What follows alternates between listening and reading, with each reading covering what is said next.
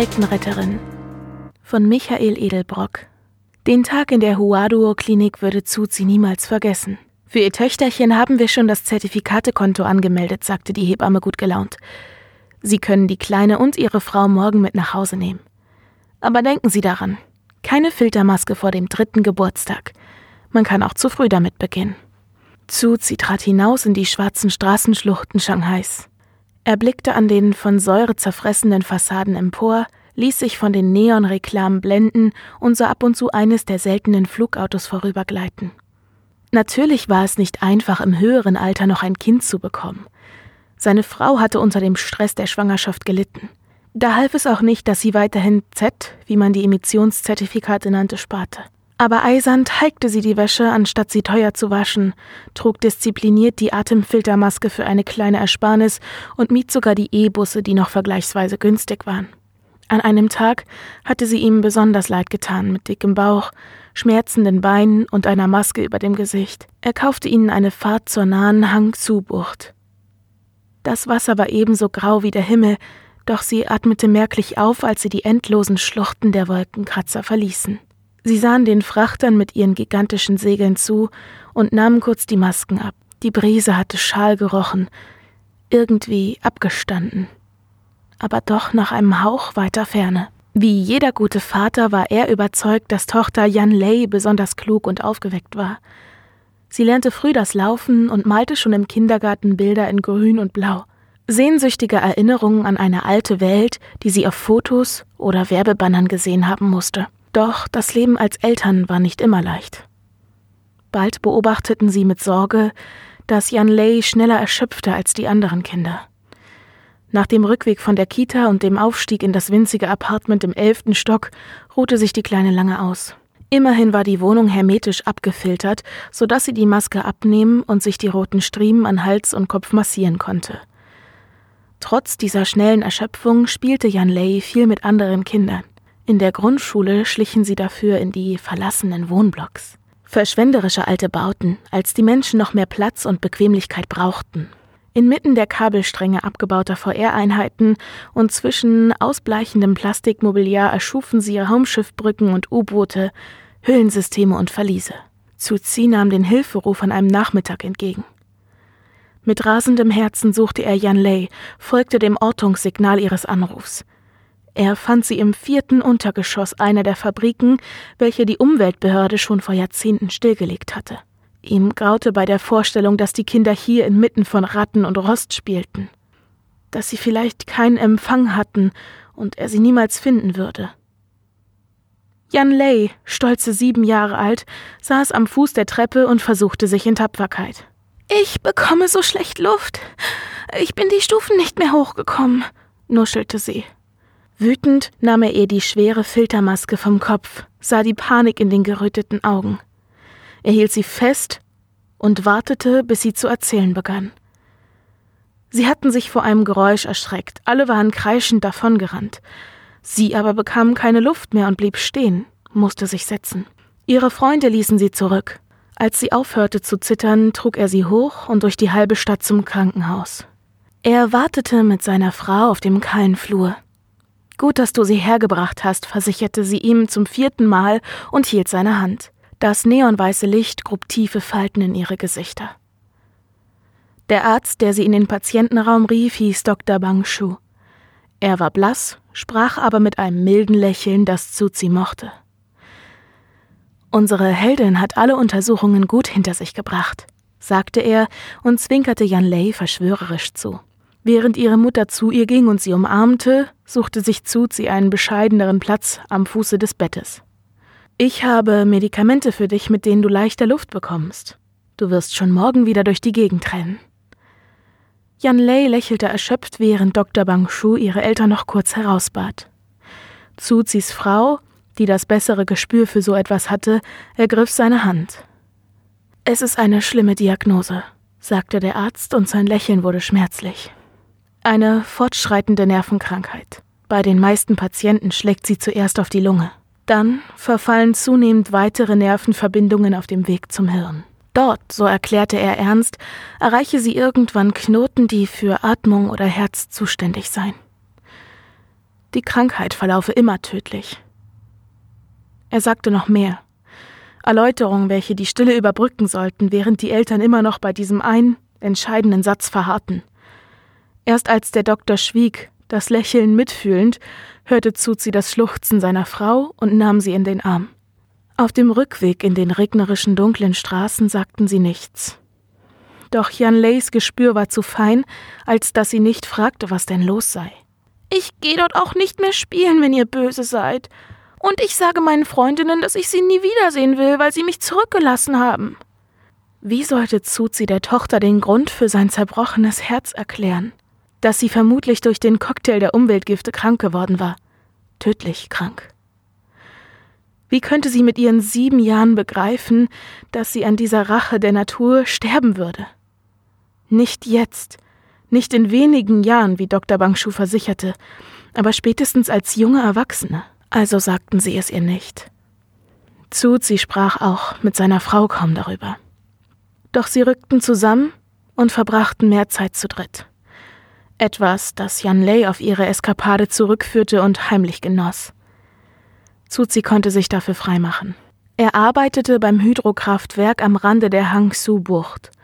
Der Betreiber war frei von der Z-Problematik, die damals ganze Industriezweige in die Knie zwang. Ihm und seinen Kollegen ging es gut, auch wenn manche in den Pausen davon sprachen, wie gerne sie bei geförderten Projekten Z verdienen würden. Oder noch besser gleich in der Lotterie gewinnen. Ein Arbeitskollege war es, der ihm von einer Z-Sondergewährung erzählte, die es für Schwerbehinderte und Kranke gab. So begann Suzi sich mit der Krankenversicherungs- und Z-Bürokratie zu befassen. Ein Bürger erhielt zum Lebensbeginn sein Z-Konto, ausreichend gefüllt für einen umweltbewussten, emissionsfreien Lebensstil mit wenigen maskenfreien Minuten am Tag. Geld hatte an Bedeutung verloren, da neben jedem Produkt und jeder Dienstleistung auch die abzuführenden Z standen. Und tatsächlich konnte man unter besonderen Bedingungen das Z-Konto auffüllen lassen. Zuzi wendete mehr und mehr Zeit für dieses Bestreben auf. Er schrieb monatelang mit der Krankenversicherung hin und her und verfasste Petitionen an die Behörden und wandte sich direkt an die Z-Bemessungsstelle. Seit Jahrzehnten setzte diese die Anzahl der Zertifikate fest, die jedem bei Geburt gewährt wurden. Und sie wachte darüber wie ein Drache über seine Kinder. Nicht nur bemaß sie sie ständig niedriger, weil mit fortschreitender Technik alles emissionsärmer wurde. Nein, sie erstellte zudem die Kriterien für eine spätere Z-Gewährung. Und da war sie mindestens genauso sparsam. Die menschlichen Emissionen sanken seit Jahren drastisch. Und industrielle Fertigungsprozesse wurden überhaupt nur noch bei minimaler Umweltbelastung erlaubt. Ganze Produktsparten und Dienstleistungssektoren hatten in wenigen Jahren alle Bedeutung verloren, weil sie die gesamte Umweltverschmutzung in Form von Z-Kosten an den Verbraucher weitergeben mussten. Zu den schrecklichsten Ausprägungen, von denen er las, gehörte der Schwarzmarkthandel. Es gab Menschen, die die Z ihrer frisch geborenen Kinder verkauften, ja sogar Kinder gezielt dafür in die Welt setzten. Ohne Z kauften die Kleinen niemals ein umweltbelastendes Produkt, nahmen noch nicht einmal für wenige Minuten am Tag die Filtermaske ab – Letztlich bedrückte ihn die Beschäftigung mit dem Thema so sehr, dass er immer abwesender wurde und sich sein Gesicht verdüsterte, wenn er Jan Lei ansah. Ihr fiel es gar nicht auf. Sie war mit Aufwachsen, Freundinnen, Schule und Clubs beschäftigt. Doch seine Frau stellte ihn zur Rede, und er erzählte es ihr. Sie sah ihn nur kurz an und sagte ihm, dass es so eine Bürokratie und so ein Verbrechen immer geben würde. Er solle sich einfach nicht damit befassen. Ein Satz von Dr. Bang Shu kam ihm in den Sinn. Der Arzt hatte im Laufe der Erläuterung der Krankheit versonnen gesagt, letztlich haben sie ihr Leben nur dann richtig gelebt, wenn ihr Konto am Ende auf Null steht. Er hatte sie trösten und ihnen andere Perspektiven öffnen wollen, wie es ein guter Arzt nun einmal tat. Doch einen letzten Versuch unternahm Zuzi noch und schrieb die Z-Bemessungsstelle dringlicher und deutlicher als je zuvor an. Die Antwort trieb einen bescheidenen, friedlichen Mann wie ihn in einen Wutanfall. Ganz freundlich erklärte man ihm da auf einer Seite, dass man nur weitere Zertifikate für Lungenkrankheiten gewährte, wenn diese nicht zu einer verkürzten Lebenserwartung führten. Das sei aber hier der Fall. Es sei nicht hinnehmbar, wenn Menschen mit reduzierter Lebenserwartung mehr Z erhielten, obwohl sie doch eigentlich weniger brauchten. Seine Frau war kaum überrascht. Dann ist das alles Zeitverschwendung? meinte sie wütend und warf das Blatt weg. Die Zeit mit deiner Tochter ist wertvoller. Sie sollte für dich wertvoller sein. Er nahm sich das zu Herzen. Doch der Vorsatz, mehr Zeit mit ihr zu verbringen, verblasste auch wieder. Trotz solcher Pläne suchte der Alltag immer ein gewisses Gleichgewicht, eine natürliche Ausgewogenheit. Diese Normalität erlitt erst Risse, als Jan Lei in der weiterführenden Schule ihre neue Herzensangelegenheit entdeckte. Umweltprojekte. Sie sammelte Müll auf den schwarzen Straßen, war dabei dem ständigen Regen ausgesetzt, der sich im Mikroklima zwischen den Wolkenkratzern bildete. Sie half beim hermetischen Abdichten von Apartments, da sich nicht jeder Profis dafür leisten konnte. Sie richtete Nachmittagscafés in abgefilterten Räumlichkeiten ein, wo Obdachlose vorübergehend ihre Masken abnehmen konnten. Von den anderen Schülern fiel ihr dabei besonders Peng Yu auf. Der Junge riss einfach alle mit, wenn er die vielen Projekte plante und organisierte. Yan Lei erzählte zu Hause häufig von ihm und gestand ihrer Mutter, wie süß sie ihn finde. Die bremste sie zwar in ihrem Elan, freute sich aber insgeheim. Einzig Zuzi war darüber gar nicht glücklich. Sie ist kaum noch zu Hause, beschwerte er sich wiederholt bei seiner Frau. Das gehört sich nicht für eine 15-Jährige.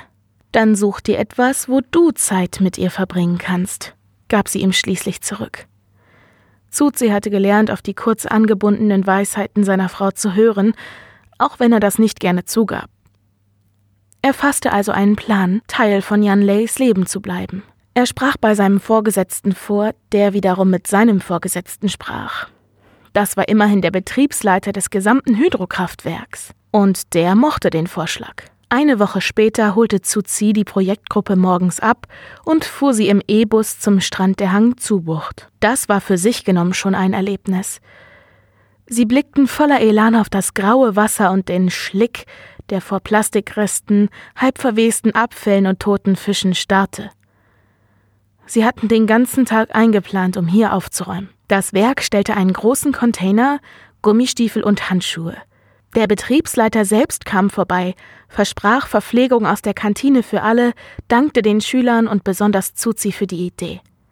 Der ließ den Jubel beschämt über sich ergehen. Er blieb den gesamten Tag bei den Kindern und half. Schnell stellte er dabei fest, was für eine Führungspersönlichkeit dieser Peng Yu war. Der Junge teilte ein, trieb an und war selbst immer an vorderster Front beteiligt. Das Projekt war ambitioniert und die Arbeiten brauchten viel Kraft. Zuzi genoss es, seiner Tochter beim Lachen zuzuhören und beim Fluchen, wenn sie eine alte Boje schleppen musste oder Fischkadaver wegräumten. Er bemerkte aber auch, wie schnell sie erschöpfte, obwohl er beständig in ihrer Nähe blieb und ihr wie zufällig die schweren Dinge abnahm. Kurz nach dem Mittagessen setzte sie sich hin und er erkannte, dass sie nicht mehr aufstehen konnte. Als er sie ansprach, schien sie fast weggetreten. Zu allem Übel konnte er ihr in dieser stinkenden Umgebung nicht einmal die Filtermaske abnehmen. Unter den Blicken der anderen Kinder trug er sie die Böschung hoch und setzte sie in den Bus. Halb benommen blickte sie auf ihre Hände. Was ist mit dir? fragte er sorgenvoll. Sie nahm sie schnell herab, als habe er sie bei etwas erwischt. Meine Hände, sagte sie zögerlich. Sie kribbeln so stark. Erstmals? Länger schon, aber nie so schlimm. Er rief jemandem vom Werk, der bei den Kindern bleiben würde. Dann fuhr er mit Jan Lei ins Krankenhaus. So saß er wieder mit seiner Frau auf dem kahlen Flur und wartete auf Dr. Bangshu. Ihre Krankheit hat einen großen Schub bekommen, sagte er ihnen später. Das Kribbeln in den Händen zeigt, dass die Nerven im Nacken befallen sind.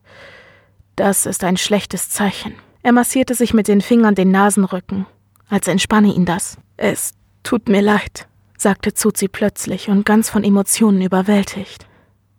Dass wir zu Ihnen gekommen sind, meine ich. Es muss schönere Fälle für einen Arzt geben.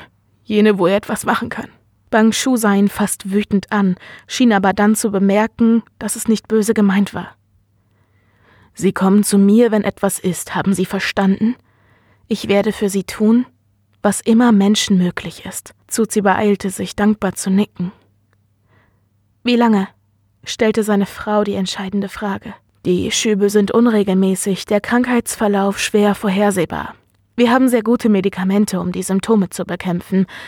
Doch irgendwann ist das Hirn so stark befallen, dass das Nervensystem dicht macht oder das Herz stehen bleibt. Richten Sie sich am besten noch auf bis zu ein Jahr mit Ihrer Tochter ein. Dann hielt er kurz inne, bevor er fortfuhr. Erlauben Sie mir einen persönlichen Rat.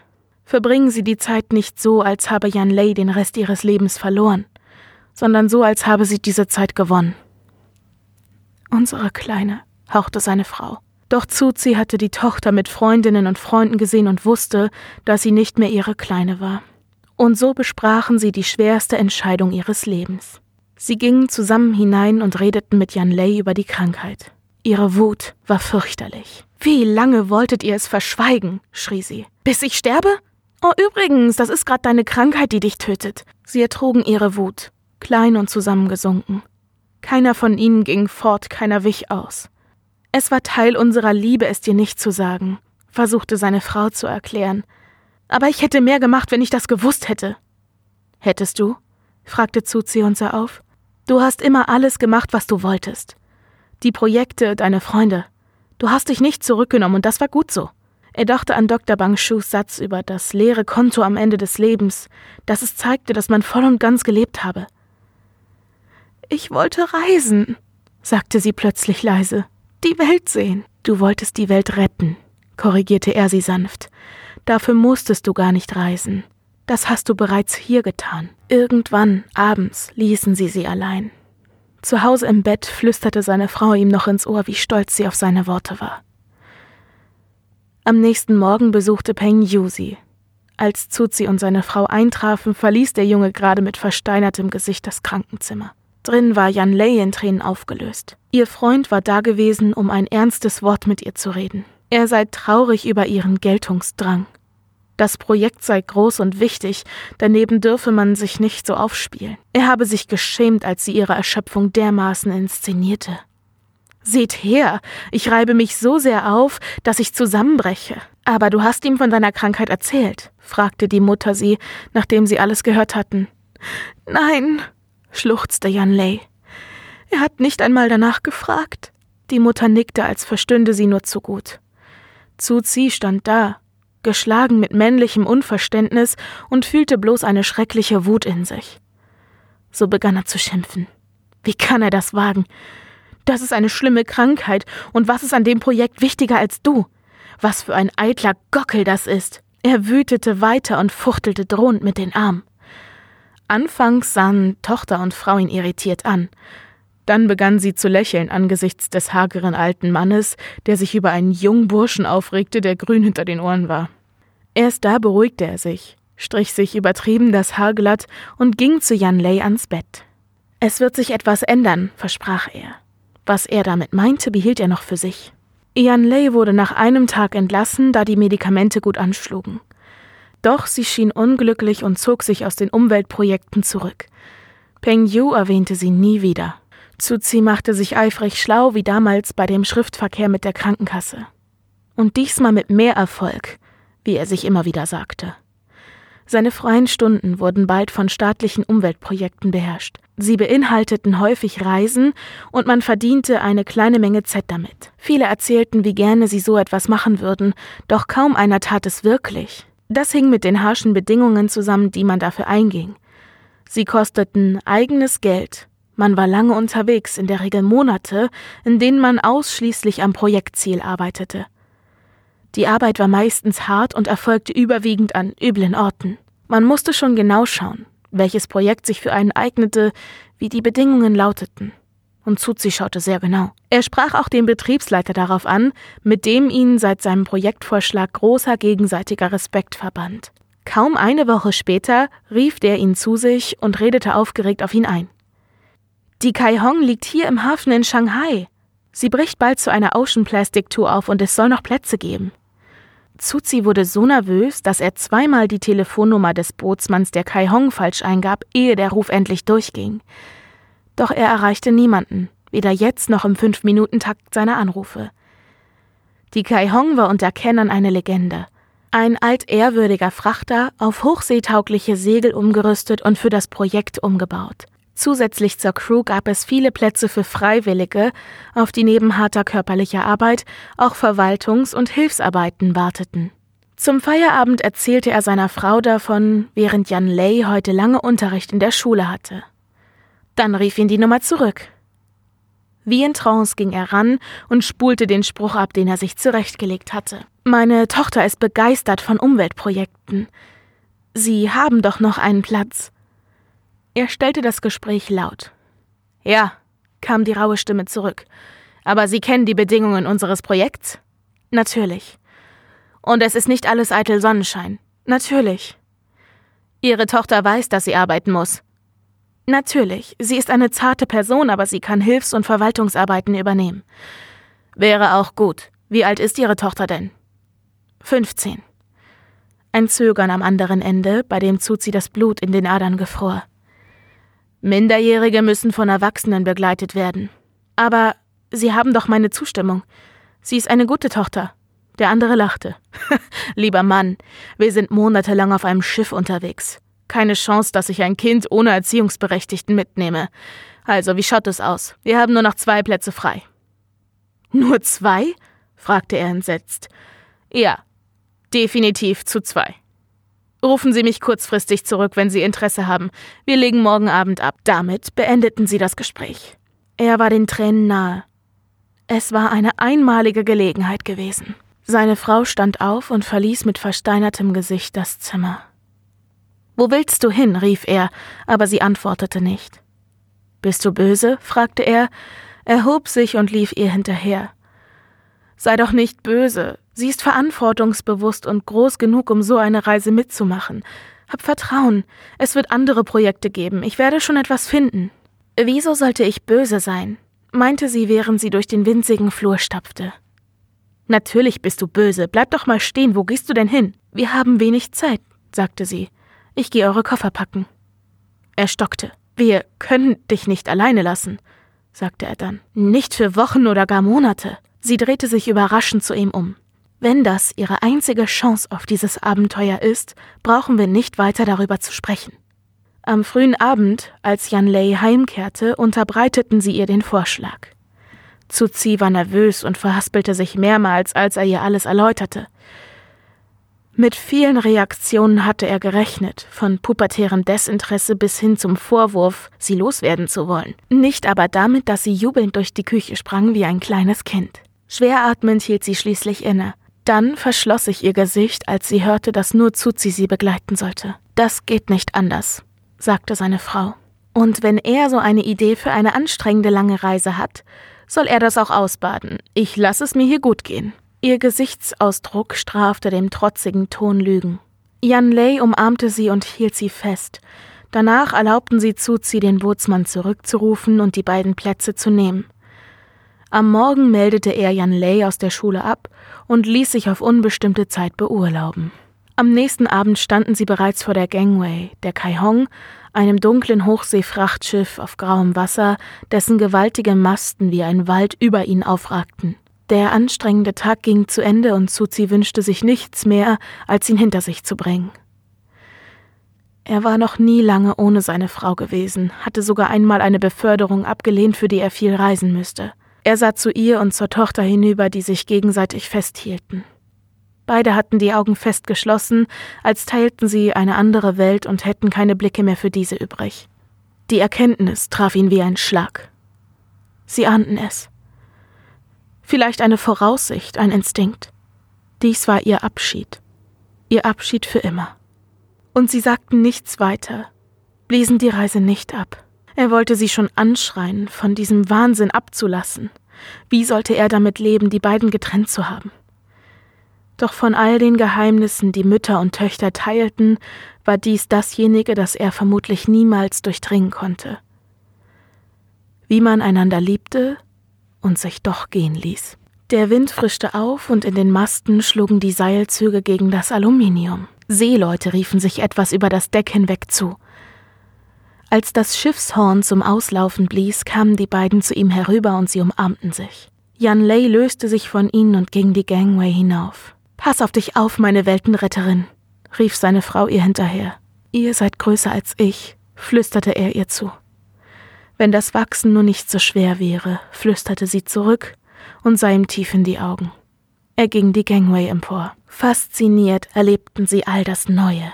Von gemeinsamen Frühstücks mit den Projektbeteiligten bis hin zu Arbeiten an immer besser werdender Luft und langen geselligen Abenden. Überhaupt ging es unter den vielen Beteiligten sehr gemeinschaftlich zu. Keiner von ihnen führe mit, wenn sie nicht engagiert, lebenslustig und aufgeschlossen wären. Sie kamen aus allen Altersgruppen, wobei Jan Ley mit Abstand die jüngste war.